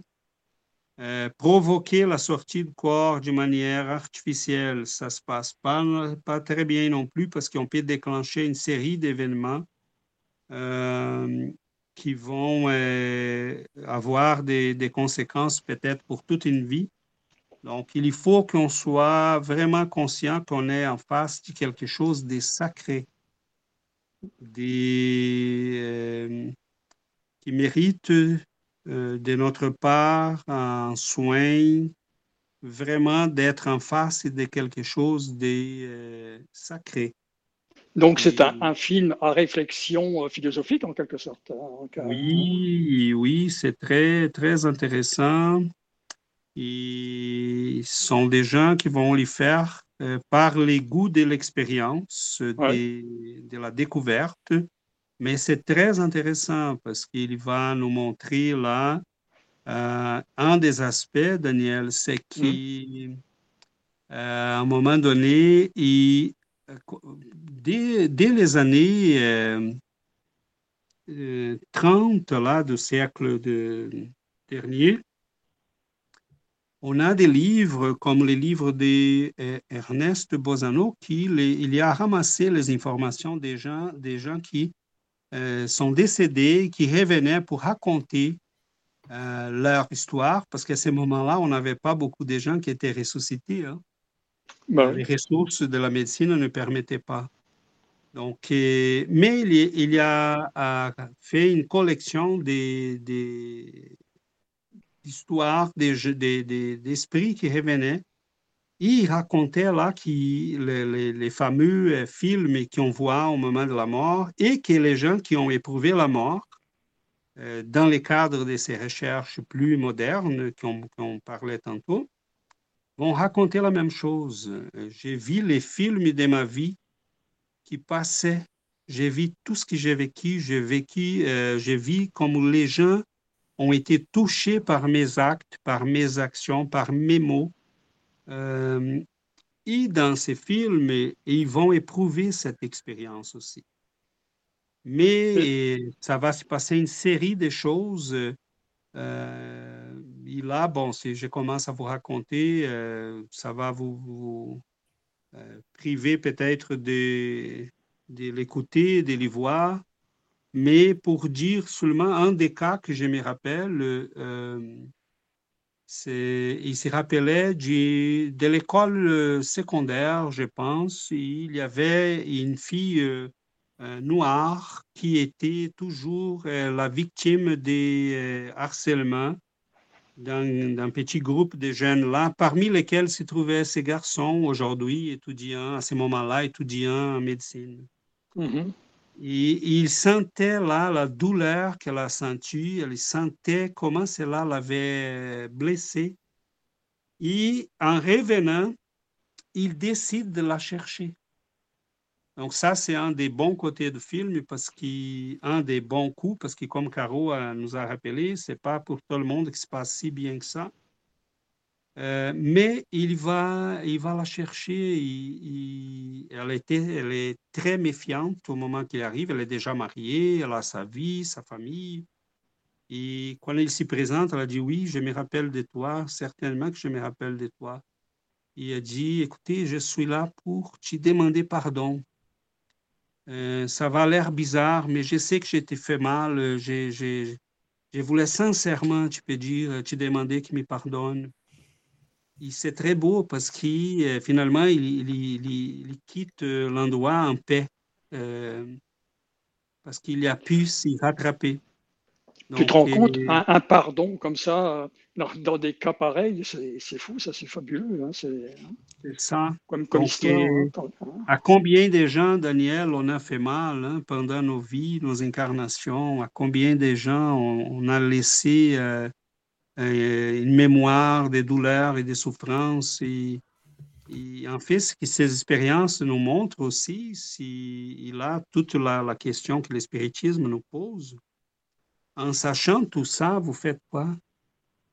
Parce que si vous savez que votre existence laisse des traces, que vous imprégnez la vie des autres de, ces mémoires-là, quelle est la mémoire que vous voulez laisser? En fait, c'est ça la question qui nous est posée. Donc, tous ces événements, tous ces phénomènes, en fait, nous, vont, vont nous mettre euh, en face de nous-mêmes. Grosso modo, c'est ce qui va arriver. Tu connais César? Moi, j'avais lu euh, des livres de Raymond Moody, tu sais, le docteur. Euh, mhm. il a oui, la vie après la vie. La vie après la vie, tout. C'est intéressant aussi. Il en parle beaucoup, justement. J'ai relu il n'y a pas tellement longtemps un passage de ce livre, d'ailleurs. Oui, c'est en fait, euh, c'est scientifique là, il était, euh, c'est intéressant, Michael, parce qu'au début de l'émission, essayé de me rappeler son nom. Je disais, mon Dieu, c'est qui le premier écrivain? Et voilà que les esprits t'ont soufflé là pour m'y répondre. Bah, et César, tu sais, il était venu à Paris d'ailleurs ah oui, il était venu à Paris, oui. Et puis, par contre, il était malade. Hein. Il, avait expliqué d'ailleurs, je ne sais plus à qui, euh, euh, qu'il était malade. Et puis, dans son pays, il n'avait il avait pas assez d'argent vraiment pour bien se soigner, quoi, à l'époque. Il hein. faut le savoir. Et c'est Après, alors, je ne sais pas à quel âge il est décédé, mais je sais que bah, c'est à Radio Ici Maintenant, tu vois, même de, de Plège l'avait euh, euh, vu lors de cette conférence, tu vois, avec, je ne sais plus si c'était quel animateur, là, euh, quel, comment dirais-je, invité de, Radio Ici Maintenant, qui avait aussi, qui avait été voir cette conférence et qui avait expliqué justement son, état. Il avait, il avait eu un problème de cancer, moi je ne sais plus ce que c'était. En tout cas, c'est vrai qu'il était, il n'avait pas pu suivre, en pourtant en tant que médecin, tu vois, en plus, c'est un peu le, comble. Hein. tu vois? C'est étonnant ça. Bon, oui, c'est les côtés, euh, hein, les côtés euh, dramatique de la santé aux États-Unis. mais ces, chercheurs-là, c'est un pionnier. Hein. Il a publié le premier livre qui euh, mettait un peu de l'ordre dans tous ces événements, tous ces phénomènes. Il a oui, il, a, voulu mettre en évidence, faire euh, passer l'information hein, de, cette évidence, de, de, de, ce phénomène de NDE à des confrères, etc., aux, gens. Quoi. Donc, euh, c'est vrai, c'est une, belle histoire, on empêche son. oh, c'est merveilleux, c'est un, un, une personne euh, extraordinaire. Et il a été, dans son livre, il a été le premier à classer les phénomènes, à hmm? montrer les étapes du phénomène. C'est ça. Donc, qu'est-ce qui arrive? Les gens vont voir ça, vont passer par telle phase, telle phase. Et c'est très beau parce qu'en fait, cela rejoint l'expérience des milliers et des milliers de personnes qui, en lisant cela, ont dit, mais mon Dieu, quelqu'un nous donne la voix, là, me permet d'en parler, parce qu'il y en a plusieurs de ces personnes-là qui euh, euh, des fois, on commençait à essayer de parler, mais étaient dans un environnement si réfractaire, ils ont gardé l'expérience pour eux. Ils n'ont jamais en parlé. Euh, il y en a des gens plus, qui vont être plus récentes, comme, mettons, on peut lire La preuve du paradis du docteur Eben Alexander, euh, c'est un neurologue qui travaillait comme neurochirurgien, euh, qui, va, euh, qui a vécu l'expérience, hein, l'expérience du mort imminente. Il avait 52 ans il était là dans un coma qui a été amené même à la mort. Ses ondes cérébrales étaient complètement aplaties mais il a vécu toute une énormité d'expériences, un vécu là qu'il a été heureusement capable de, retracer, de garder. Et à partir, à partir de ce moment-là, quelqu'un qui était complètement matérialiste, qui voyait le cerveau comme l'origine de la conscience, euh, il dit tout ce que nous sommes, euh, a pu écrire des livres, faire des conférences, comme Dr. Moody aussi qui, euh, qui n'a pas, à ma connaissance, vécu l'expérience, mais qui a euh, commencé à remarquer l'expérience chez ses patients. C'est ça, c'est fait des constats, en fait. Hein, donc, Exactement. Comme, comme beaucoup de. Sensible, comme, comme, beaucoup de comme beaucoup d'anesthésistes ou autres. Hein, donc, on a aussi à l'époque Jean-Jacques Charbonnier, qui aussi, il a commencé comme ça, c'est un médecin euh, anesthésiste, réanimateur. Il, s'est aperçu du phénomène, et puis bon, après, c'était un autre domaine, mais bon, disons qu'il a commencé comme ça, quoi. Donc, euh, voilà. Ces gens-là, Daniel, vont être considérés euh, d'ici quelques décennies comme des grands, des grands, comme on parle des Nilton aujourd'hui, des des Galilées euh, et d'autres euh, dans ce sens-là comme des grands pionniers de la science. Euh, ils vont être considérés comme des grands pionniers de la science, de l'esprit. évidemment, qui plusieurs de ces choses-là qu'ils sont en train de raconter, et ça, c'est c'est de là que je trouve dommage que les gens n'ont pas assez de connaissances et accès à la connaissance spirituelle il y a assez de groupes d'études pour qu'ils puissent euh, euh, connaître tout ça. Parce qu'en fait, quand on lit le spiritisme, euh, ben, ça n'a, mettons, les médecins, quelle est la grande différence? euh, on, passe, on passe sans s'apercevoir. Hein. Moi, j'ai utilisé l'explication spirite, mais si on demande à tous ces médecins-là comment vous expliquez ça, tout ce qu'ils peuvent nous dire, c'est les faits sont que la mémoire n'est pas là, que la conscience n'est pas là, pas dans les corps, pas dans les cerveaux, c'est tout ce qu'on peut dire. Où se trouve-t-elle? Moi, j'imagine, moi, là, là, ce n'est que l'imaginaire de mon côté. Hein. Moi, ça fait comme si que ces, ces énergies, là, donc euh, en dehors de, du côté organique, hein, euh, s'éparpillaient en quelque sorte dans la nature, donc à, très petite dimension, euh, de quel ordre, j'en sais rien. C'est vrai qu'on rentre de plus en plus dans l'infiniment petit. Alors, ces, ces informations-là se dispersent partout, ce qui pourrait expliquer par exemple, bon, l'effet de mémoire gigantesque, et puis aussi, par exemple, la, bilocalisation, puisque euh, comme c'est un peu partout et euh, il n'y a pas de notion de temps, etc., on, peut avoir des phénomènes comme ça à, deux, lieux, euh, tu vois, en, même temps, tu vois, c'est c'est comme ça très simple, C'est très simple, Daniel, si on fait recours au périsprit. Oui.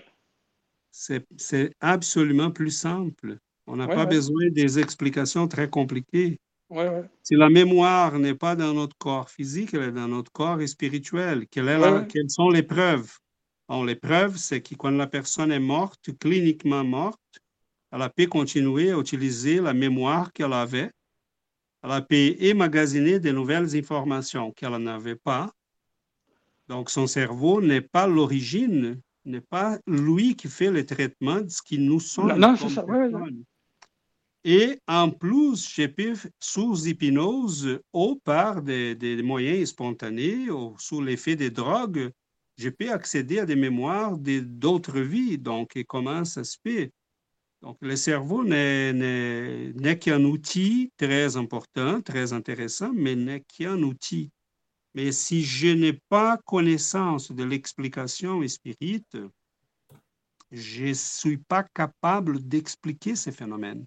Oui, c'est vrai. Tout ce que la médecine peut faire et la recherche a été capable de faire, il sait, quand même beaucoup, c'est pour ça qu'on les présente, euh, c'est de dire qu'il constate quelque chose que nous savons déjà, ça fait quand même beaucoup d'années. Et quand je dis nous, c'est l'espiritisme et le spiritualisme d'une manière générale le cerveau n'est pas l'origine de la conscience. On peut lire euh, chez Alain Kardec, euh, dans la revue Spirit et dans d'autres livres comme euh, les œuvres posthumes, mettons qu'il va dire clairement les, les corps obéissent l'esprit.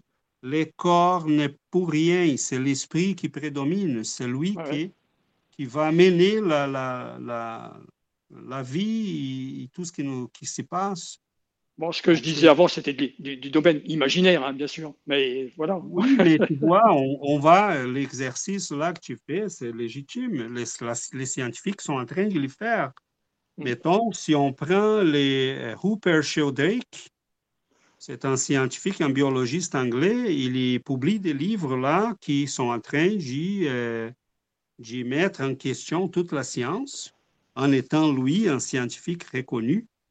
Euh, qui fait des recherches assez pointues dans son, son domaine, il va dire, euh, euh, il a créé une théorie pour expliquer comment la mémoire peut s'y maintenir, s'y transférer comment il a, il a créé les champs morphogéniques ou Oui, ah oui, les champs morphiques, oui, oui. Ah voilà, donc, euh, mais euh, s'il lisait euh, la théorie de Périsprit, il serait bien. Tu, tu parlais de, de, hein, c'est ça donc, oui, oui, ah oui, oui, oui, oh, bah, oui il y avait une émission sur lui il y a, il y a quand même pas mal d'années là sur une radio qu'on écoute souvent, Michael et moi. Et effectivement, oui, oui, ça, je me souviens un peu de, cette théorie. il est en train de publier encore, c'est assez jeune, ces, ces messieurs-là. Et c'est quelqu'un qui est en train de mettre en question tous les paradigmes euh, scientifiques actuels, ainsi que Mario Beauregard euh, au Québec, mais qui présentement travaille à l'Université de Texas aux États-Unis.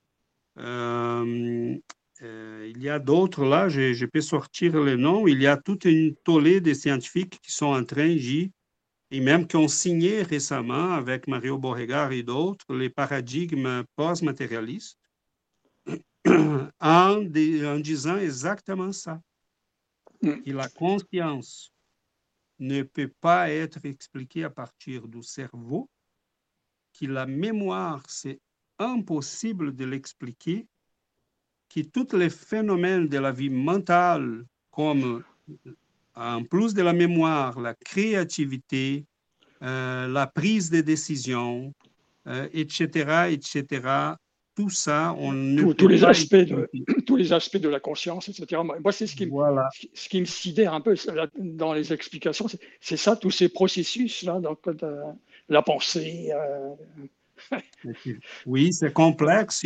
C'est, on a du chemin à faire, hein, c'est certain. Euh, c'est, mais euh, sincèrement, je crois que quelqu'un bon, je pense que on commence déjà à communiquer à ces scientifiques euh, l'information, euh, la, la, la, théorie du périsprit, euh, qui n'est pas nécessairement spirit. Hein. Le spiritisme va donner tout simplement une nouvelle vie à cette théorie, la, mmh. va la placer d'une manière assez euh, scientifique. Si on lit André Louis, bah, disons que si, si, on peut, ouais, c'est toujours intéressant. Si on peut un jour expliquer d'une manière un petit peu plus scientifique, pourquoi pas pour euh, faire comprendre aux gens la, ces phénomènes, bah, ça serait déjà bien.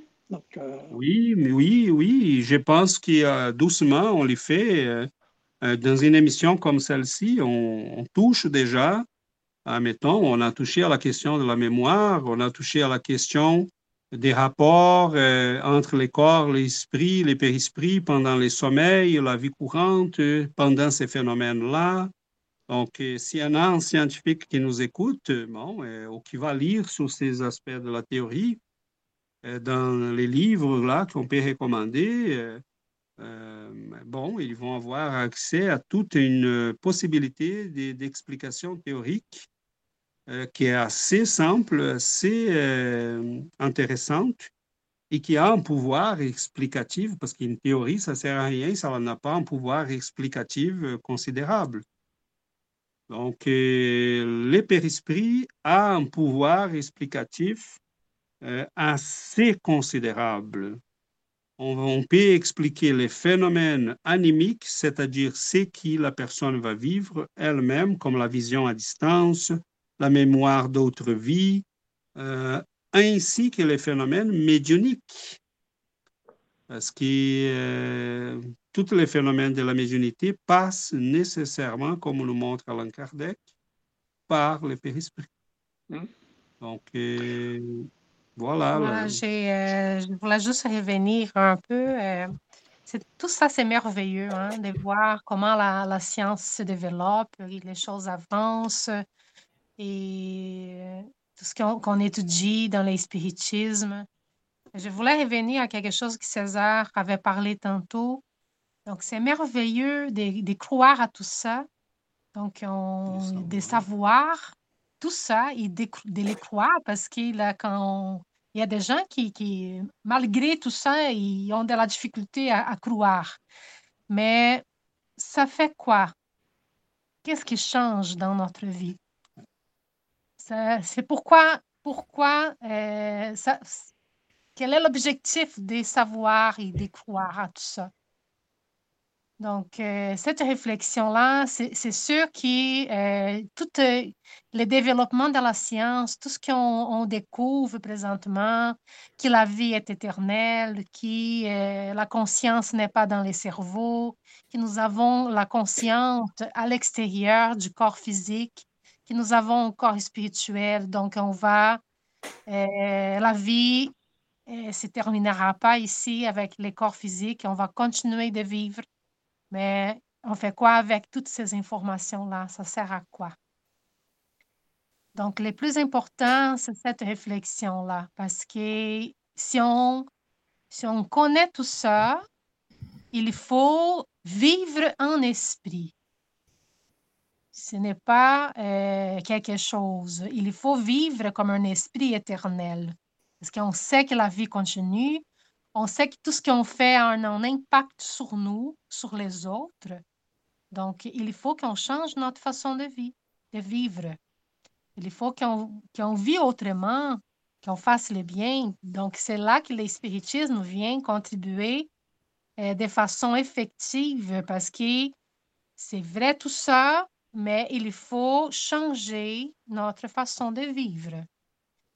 Donc, On euh, on peut pas croire que je, je comprends l'intérêt et moi, euh, en étant quelqu'un qui aime beaucoup les sciences, j'adore ça aussi, mais euh, je crois que les gens s'y trompent en croyant que ah, je comprends les phénomènes et j'ai l'information scientifique et cela règle le problème. Ça règle rien parce que euh, ce que l'espiritisme va nous montrer, que oui, nous avons un corps spirituel et que ce corps-là est vibrationnel.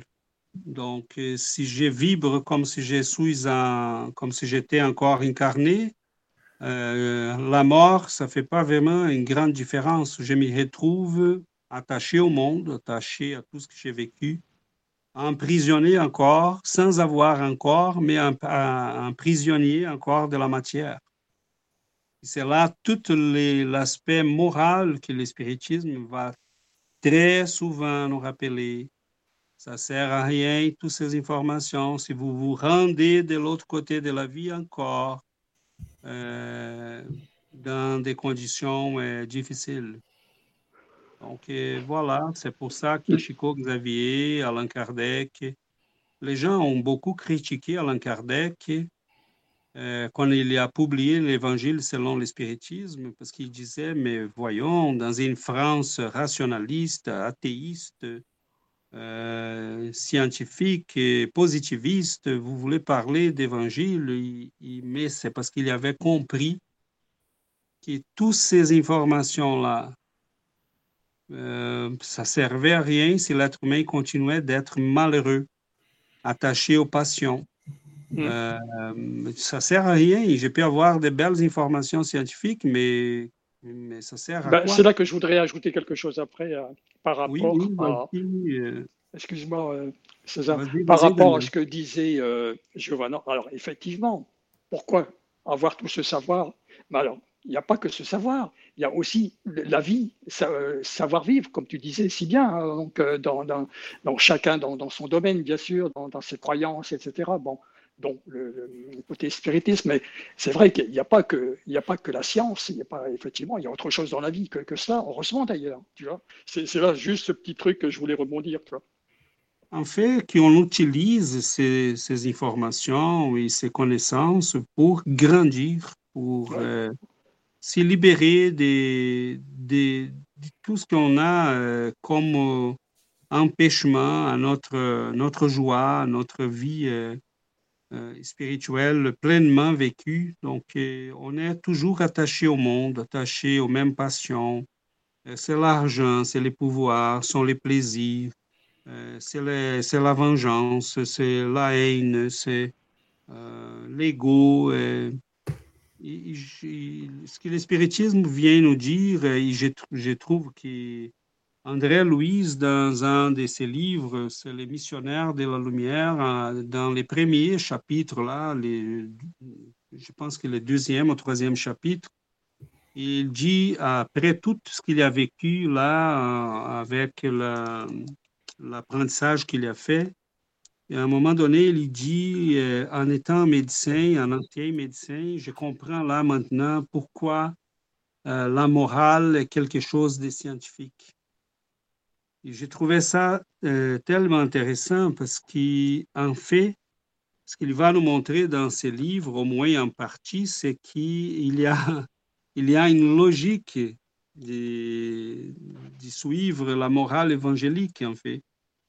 Ce que d'autres chercheurs ont déjà trouvé aussi dans les domaines de la psychologie, des neurosciences, que les gens qui sont capables de pardonner, d'aimer, Ouais, ouais. euh, d'avoir de la compassion, euh, sont des gens qui vont vivre bien, qui vont avoir moins de maladies, qui vont guérir plus rapidement que les autres.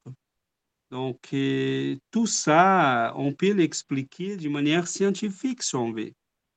Bah, disons que moi, je dis que le, savoir scientifique, s'il peut aider à bien vivre, euh, faire le bien, bah, c'est déjà bien. Voilà, voilà. Sauf qu'il y a des gens qui veulent s'y arrêter là. Donc, euh, ah, je lis la science, je lis les phénomènes, je trouve curieux, je trouve intéressant. Oui, c'est curieux, c'est intéressant, c'est merveilleux, je, je, suis d'accord parce que j'aime ça aussi.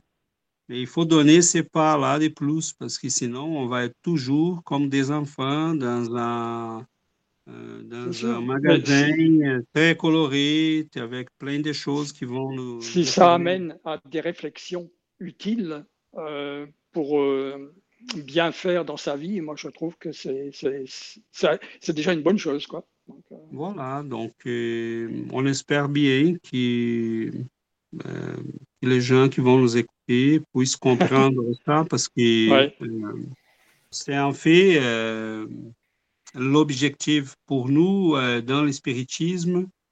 la connaissance scientifique de tout ça et philosophique pour qu'on puisse s'y rendre meilleur milieu euh, pour qu'on puisse euh, avancer spirituellement, pour qu'on puisse euh, laisser la condition des nécessités spirituelles enfin, pour qu'on puisse avancer sur ces chemins-là des croissances spirituelles.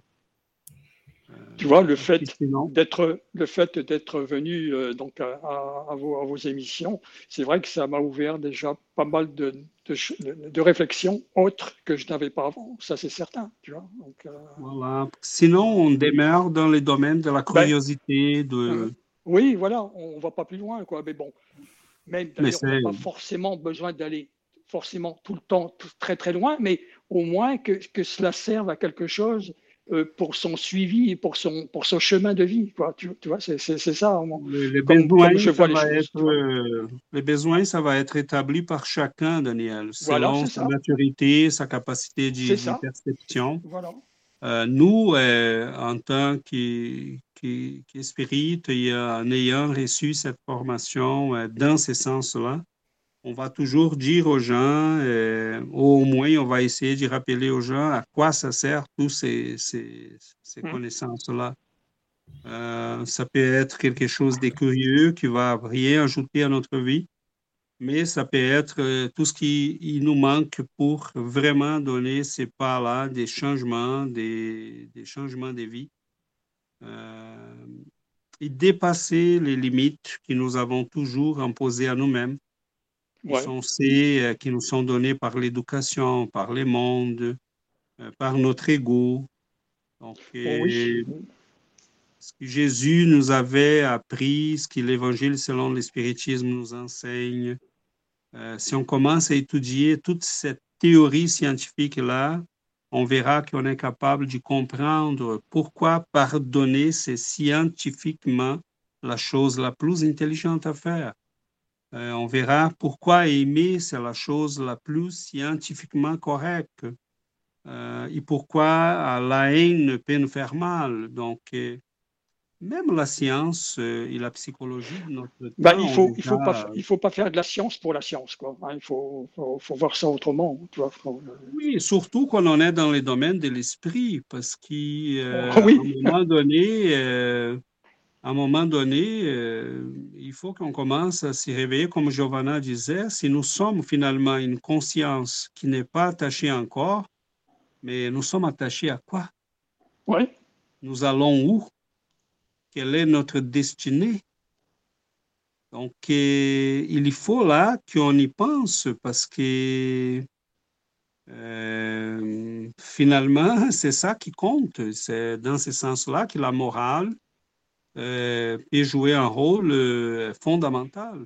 Ouais. Si, si, la, si, tout ce que j'ai fait est enregistré en moi et chez les autres, si tout ce que j'ai fait a des retombées, euh, mais là, peut-être je commence à comprendre pourquoi l'amour, la compassion, l'empathie sont les choses les plus raisonnables et plus libératrices pour moi. Parce que la haine nous attache, nous bloque. La vengeance nous empêche d'évoluer, de grandir. On est attaché à ces, ces phénomènes énergétiques-là qui vont nous emprisonner. Donc, euh, la morale, en fait, si on commence à lire tout ce qui est dans ces domaines scientifiques-là, et on se pose la question du propos, des objectifs de tout ça, mais ça va ressortir naturellement qui, euh, Alain Kardec et d'autres, ils ont été des visionnaires. Mm. Ils auraient pu s'arrêter là dans les phénomènes, euh, dans la science, et rien dire de ce qui concerne notre, notre avenir, notre état après la mort. Et en fait, ils ont, sont aperçus que non, mais ça sert à rien tout ça. Si les gens vont s'y rendre de l'autre côté encore, avec tous les défauts et les maladies qu'ils ont euh, gardés pendant la vie. Donc, euh, les livres des, des grands médiums, euh, mettons, vont nous montrer qu'il y a un lien direct entre notre état de l'autre côté et la manière dont on a vécu ici. Plus on a aimé, plus on a été développé spirituellement, plus on était moins attaché à la matière, plus on est heureux de l'autre côté. C'est simple comme ça. Mm. Donc, euh, la morale du Christ, bon, elle a tout son sens. Et c'est d'ailleurs, à mon avis, ce qui est plus euh, la plus grande réussite de l'espiritisme. Parce qu'on peut retrouver dans sa pureté, euh, mais cette fois-ci avec une compréhension scientifique, on peut retrouver la morale du Christ. Mais cette fois-ci avec une compréhension scientifique. Je comprends pourquoi aimer, pourquoi être quelqu'un euh, qui, est capable de pardonner. Euh, parce que tout cela passe par des événements énergétiques, en fait, qui touchent directement mon corps spirituel. La haine nous attache au monde. L'amour nous libère. Il nous donne des ailes. Donc, c'est simple comme ça, au moins pour dire. Pour les faire, c'est pas si simple que ça. Voilà. Voilà. Mais voilà, c'est. euh, on, y a des a, on a des questions? d'autres commentaires? Euh, moi, j'avais une question, mais qui n'a rien à voir avec ce qu'on vient de dire. Enfin, c'est plutôt euh, vers le début de l'émission. Mais quelqu'un qui est surdoué, euh, ça serait éventuellement quelqu'un qui se souviendrait plus que quelqu'un d'autre de ses incarnations passées ou Oui. Tout à fait, Caro, tout à fait. C'est bien ça. Et là, les- le périsprit va être à nouveau euh, la source explicative. Ah oui, d'accord. Voilà, parce que euh, ça serait complètement, euh, ça serait une injustice épouvantable que quelqu'un à 5 ans, âgé de 5 ans, puisse jouer au piano et que les autres doivent faire autant d'efforts pour arriver à des choses médiocres. Bah oui, c'est ça, quoi. voilà, donc les mathématiques, euh, les sciences, euh, euh, des gens qui ont appris par eux-mêmes les sciences, les mathématiques et d'autres, Mhm. hein, on va faire des efforts épouvantables pour dominer la base. J'ai écouté. c'est- tout simplement, euh, c'est tout simplement ça. Euh, sont des esprits qui, normalement, ont accumulé, ces, ont travaillé pendant plusieurs incarnations ces mêmes domaines, au point que cela est imprégné dans euh, son esprit à tel point qu'ils vont naître déjà avec cette capacité accessible. Donc, ce sont des compétences qui ont été développées, qui ont, on garde dans les périsprits. Et ça, ça nous amène, Caro, à une énormité de considérations. Mettons, est-ce que les gens qui ne sont pas doués pour les maths ou les sciences dans l'incarnation présente n'ont pas été toujours doués? Non, pas nécessairement. Ça se peut qu'on ait été des médecins ou des professeurs ou des scientifiques dans une incarnation précédente, mais qui, à ces moments-ci, ce n'est pas ça qu'on a besoin. Donc, cela va expliquer aussi, on peut expliquer les sourds-doués, mais on peut expliquer aussi pourquoi des fois on a envie d'apprendre quelque chose, mais on sent comme si c'était bloqué. Mettons la musique. Oh, j'aimerais tellement apprendre à jouer les pianos ou telle chose, mais c'est comme s'il y avait un blocage. Et les esprits vont nous expliquer que des fois, on fait comme un traitement dans les périsprits de manière à imprégner les corps lors de la formation pour que certaines zones de notre cerveau, même physique, soient bloquées ou partiellement bloquées pour cette capacité-là. Donc, parce que dans la vie présente, nous avons besoin de développer d'autres compétences. Parce que sinon, euh, va nous arriver ce qui va arriver à ces gens-là surdoués. Ils vont à nouveau vivre une vie complètement dévouée à cette capacité-là et à ce domaine-là, au point que plusieurs ne vont pas développer d'autres compétences, mettons. Euh, des fois, ils sont très doués en mathématiques, mais incapables d'entamer euh, des relations avec les gens. Oui. Mm-hmm. et ça serait peut-être dans une prochaine incarnation les cas de bloquer cette capacité et lui permettre de, en ayant un peu de difficultés, mais de se sentir obligé de se mettre en relation avec d'autres pour développer d'autres compétences ou d'autres domaines. Donc, euh, non, je pense qu'il y a tout à voir avec ce qu'on est en train de discuter. Euh, nos facilités, euh, nos capacités, les tendances que nous avons, les choses qu'on aime. Euh, on a vécu une vie qui n'est pas capable d'expliquer pourquoi on sent des attirances, mettons, par certaines périodes de l'histoire. Euh, cela, met en jeu, en question plusieurs aspects des théories cognitives, euh, sociologique.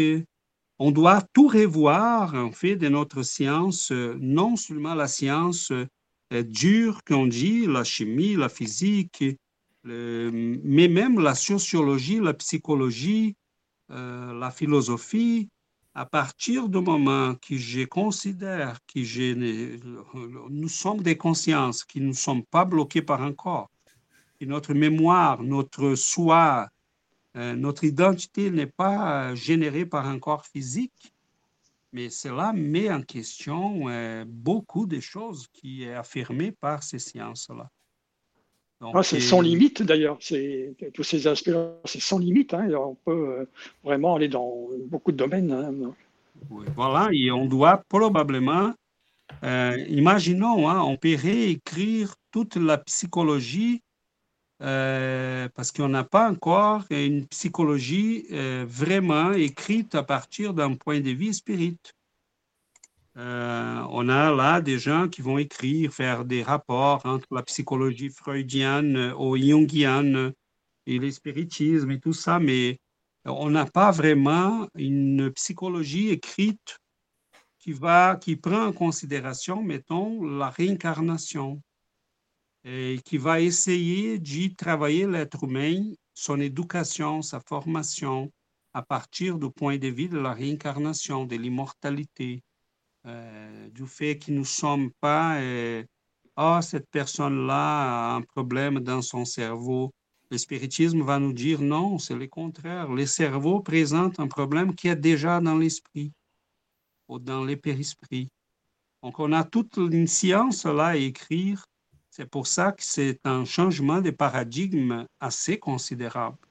Il y aurait tout à revoir. Comment? Il y aurait tout à revoir. Là. Ouais, mais, mais tu vois, tu vois l'ampleur de la chose. Oui, oui. oui, j'imagine. C'est pas nous autres qui vont faire, vont faire ça parce que ça, ça, prend des générations et des générations. Euh, on, a, on a bâti là, ça fait dès la Renaissance jusqu'ici, on a travaillé très fort pour développer la science que nous avons.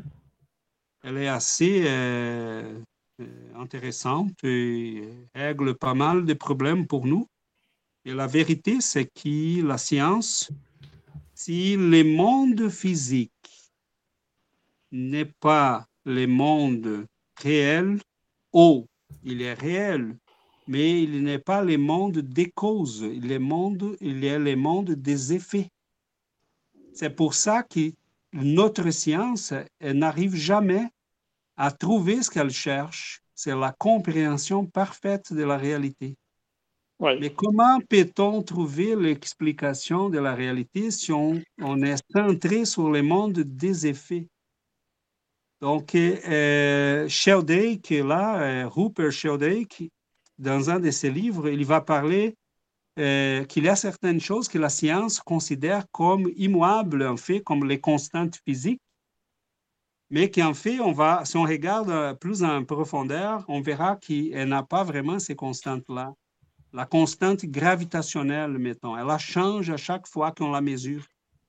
Euh, on a toujours des moyennes, on travaille toujours avec la logique des moyennes. Euh, cela dit, euh, ce qu'on appelle vraiment la réalité physique qui nous est donnée par la physique moderne, en fait, de, plus en plus, ils sont obligés de reconnaître qu'on n'a que des aperçus de cette réalité-là, qu'on n'arrive jamais à comprendre. Mais en face de tout ce qu'on a dit aujourd'hui ici, c'est assez... Euh, euh, on, peut prendre là des, On peut déduire certaines choses, comme par exemple, si le corps physique est qu'un instrument, il est dans le monde des effets, c'est la conscience qui n'est pas attachée à ces corps-là, qui est dans le monde des causes, mais c'est certain que notre science va être obligée de passer à ce niveau-là. Ça va vraiment arriver au monde des causes, pas des effets. Donc, euh, les scientifiques, là, les philosophes des sciences et tout ça, euh, ils auront pas mal de choses à... Il y en a quelques-uns qui ont déjà commencé. Hein, il, y en a, en plusieurs qui sont déjà euh, aperçus euh, on est en train de regarder les ombres, mais pas les objets. Donc, voilà, je pense que doucement, mais sûrement, on avance. Voilà. c'est ça. Donc, euh, voilà. Vous avez des questions, des commentaires? Euh, moi, j'en ai encore une. Ah, voilà, je savais. Alors, je voulais demander euh, si euh, la maladie d'Alzheimer, c'était purement cérébral ou s'il y avait une... Parce que c'est quand même une notion de temps, ils perdent la notion du temps. Enfin... Emmanuel, euh, dans ses livres, Caro va dire qu'elle n'a pas de maladie purement physique. Mmh très, très rarement, il utilise là les mots très rarement on peut dire et on peut parler des maladies euh, physiques. Euh, Kardec disait la même chose.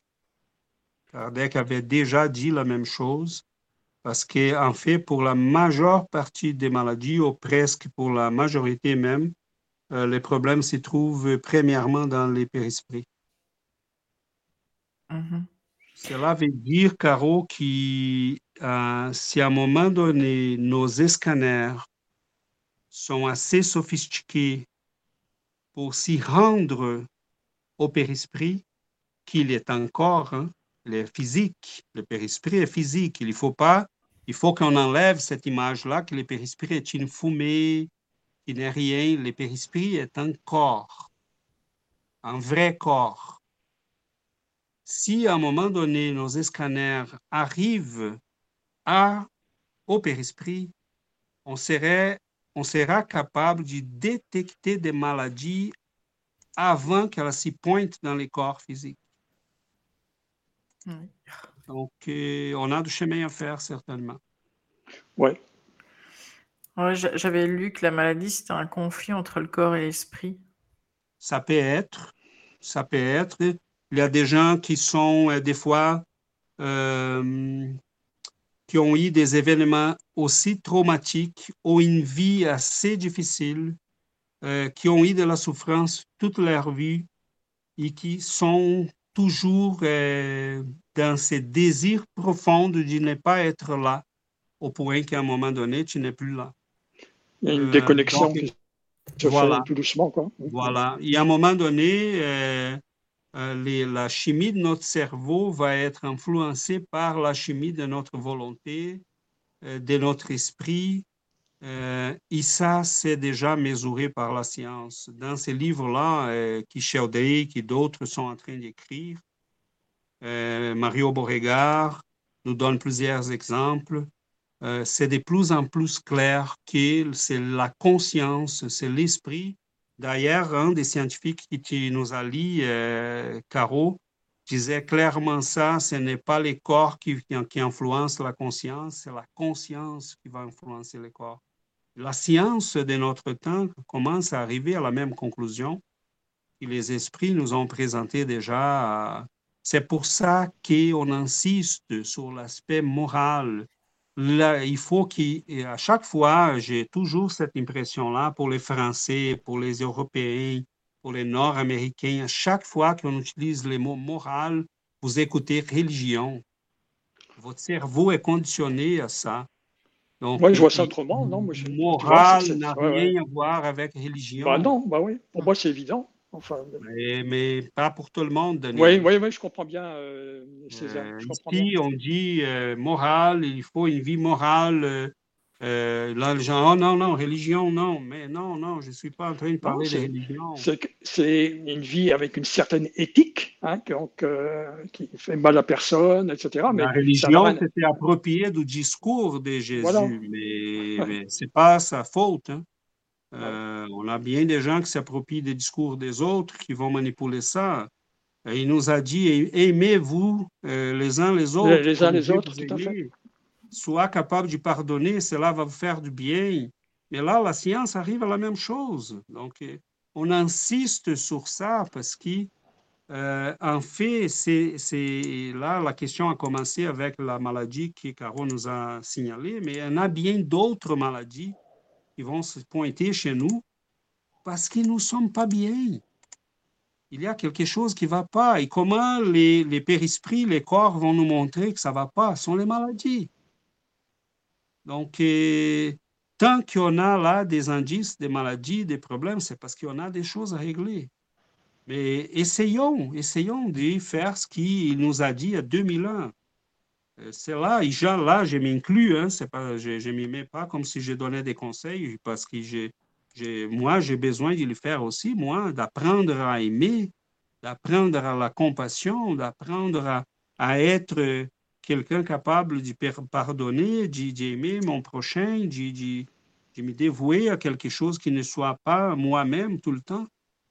Donc, on n'a jamais entendu parler que ces gens-là éprouvaient de l'angoisse, de la tristesse, des maladies. Ils vont avoir les maladies de l'usure du, corps qui est usé, mais pas les maladies qui vont euh, euh, on n'a jamais eu des rapports de, ces genres de maladies-là, que Caro nous a dit, chez euh, les gens euh, qui, qui, se sont dévoués à l'amour, au prochain, à l'étude, à la compassion. Mais ce sont des moyens de libertation. Mais est-ce que la personne à qui arrive cela, elle doit être culpabilisée? Non, on passe tous par là parce qu'on est en apprentissage. Euh, le spiritisme nous montre ça. On est en apprentissage, on est là. Les maladies nous servent, euh, comme les livres nous servent, comme euh, c'est ça. Donc, je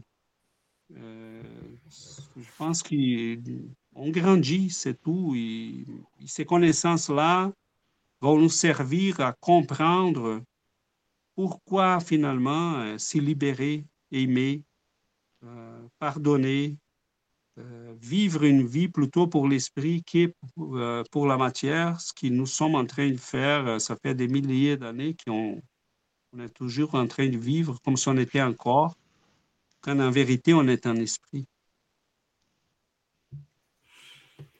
Et voilà. Il y a énormément hein, de, réflexions, ah, beaucoup c'est vrai de choses. plein, plein de choses, oui. C'est vraiment un texte euh, enrichissant, hein, je trouve. Et puis, euh, mm. merci hein, les amis, encore une fois, hein, parce que c'était une super émission. Quoi. Merci à vous. Merci à vous deux. Merci. On se donne rendez-vous pour la semaine prochaine. Oui, okay, les vacances sont finies. C'est super. Ah. bisous à tous. Bonne bisous, soirée. bisous. Bonne fin de soirée. Bonne soirée. Bonne soirée. Entrez dans le monde du spiritisme et la philosophie spirit en compagnie de Giovanna, Caroline et César en direct sur la radio du Lotus.